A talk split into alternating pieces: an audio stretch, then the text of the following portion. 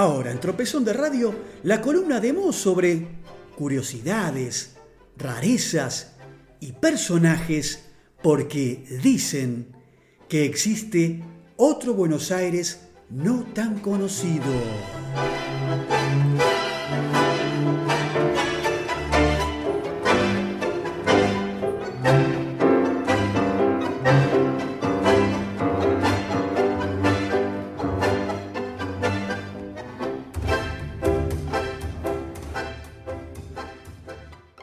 Bueno, muy bien. Ahora sí, llegamos al último bloque de Tropezón de Radio, capítulo 22, con este baile secreta.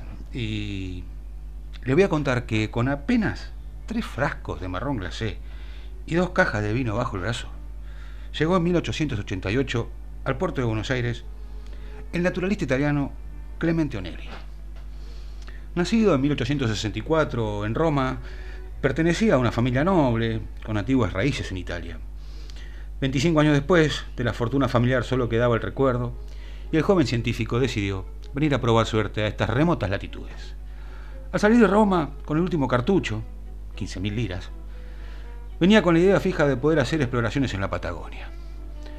Pero como se me había dicho que el porvenir en estas tierras sería abrir comercio para productos italianos no conocidos, en mi ignorancia de estas cosas, alcancé solamente a traer dos cajas de muestras de vino de Fratelli y Jacobini y habiéndome dicho el propietario de la confitería Ronzi y Ginger, de la esquina de Piazza Colonna, donde tomaba los vermouth que aquí conocían los marrons glacés, me hice preparar tres tarros en almíbar, contaba Onelli en sus memorias años después. Lo cierto es que ni las botellas ni los marrón glacés llegaron a destino. En el mismo barco en el que cruzó el Atlántico conoció a unas artistas andaluzas y el joven italiano, deslumbrado, brindó con ellas con el vino de los Jacobini y les convidó las castañas almibaradas que traía. Por suerte, en Buenos Aires pudo relacionarse enseguida con los ámbitos académicos. Consiguió trabajo rápidamente en el Museo de Ciencias Naturales, fundado hacía cinco años por Francisco Pascasio Moreno, a quien Onelli acompañaría en la misión de delimitación de los límites con Chile en la Patagonia. En 1904, el presidente Roca lo designa director del Jardín Zoológico porteño, que sería su ámbito laboral, pero también su casa por los siguientes 20 años. La cosa que en 1912 llegó a la Dársena Norte del puerto un barco que desde Hamburgo traía un conjunto de animales destinados al zoológico. Entre los recién llegados se destacaba por su belleza y sobre todo por su altura, de más de 5 metros, una elegante jirafa hembra. En el puerto, con su tradicional levita, corbata negra, cuello palomite, galera redonda, estaba el amigo Onelli intentando resolver nerviosamente cómo trasladarían en chatas y carretones al animal hasta Palermo. El resto de los animales que venían desde el zoológico alemán fue cargado en ellos, pero la enorme jirafa no entraba en ningún vehículo. Onelli entonces hizo atar un cordel al cuello del animal, que ya estaba amansado, y tomando del otro extremo de la cuerda, comenzó a caminar, encabezando una insólita caravana. Y así llegó la jirafa Mimi, bautizada de esta manera por don Clemente, hasta Plaza Italia. Al otro día, un gentío se reunió en el zoológico, pugnando por conocer a la nueva habitante. Los siguientes años encontrarán al italiano en la cruzada de que los porteños visitaran el zoológico y conocieran las diferentes especies animales que arribaban al paseo. La labor de Onelli rindió sus frutos y se multiplicaría por 10 la cantidad de visitantes. La tarde del 20 de octubre del 24, mientras Onelli viajaba en taxi, se sintió repentinamente enfermo y a los minutos falleció, víctima de un ataque cardíaco. Ahora bien, hablando de jirafas, el corso de la Avenida de Mayo de 1942 fue impactante, dicen.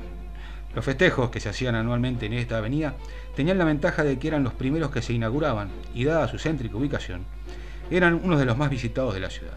Además, en contraposición a los festejos que organizaban los vecinos en otros barrios, este era el corso oficial patrocinado justamente por la municipalidad porteña. En la cabecera de la avenida se montó una gran jirafa de 20 metros de alto y 30 de largo, con un par de patas sobre la Plaza de Mayo y el otro a la altura de la veredita del Cabildo y la del edificio de la municipalidad. Al final de la avenida, sobre Plaza Congreso, a su vez, se colocó una gran figura de león saltando sobre un arco, un aro, en llamas de un circo.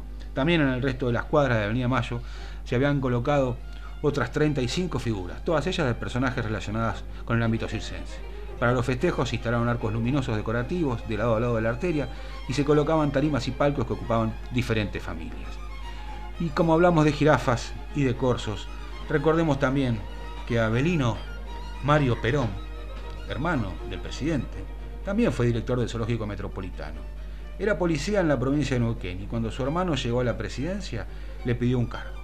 En vez de una embajada prometida, eligió ser director del zoológico porque le interesaban los animales.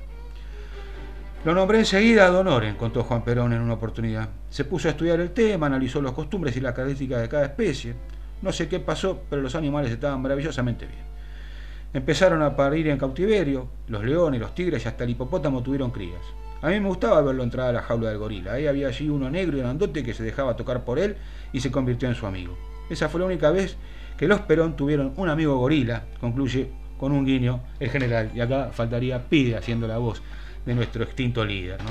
Pero según cuenta Félix Luna, en realidad toda esta historia era inventada en función del chiste final.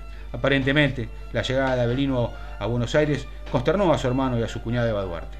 Él era un hombre de campo, solitario, y lo peor era que quería un cargo público en la gran ciudad. Perón, a quien no veía hace años, se comunicó con el intendente porteño de entonces, don Emilio Siri, y le pidió un puesto no demasiado notorio para su hermano. Y así fue que Abelino terminó como director del zoológico.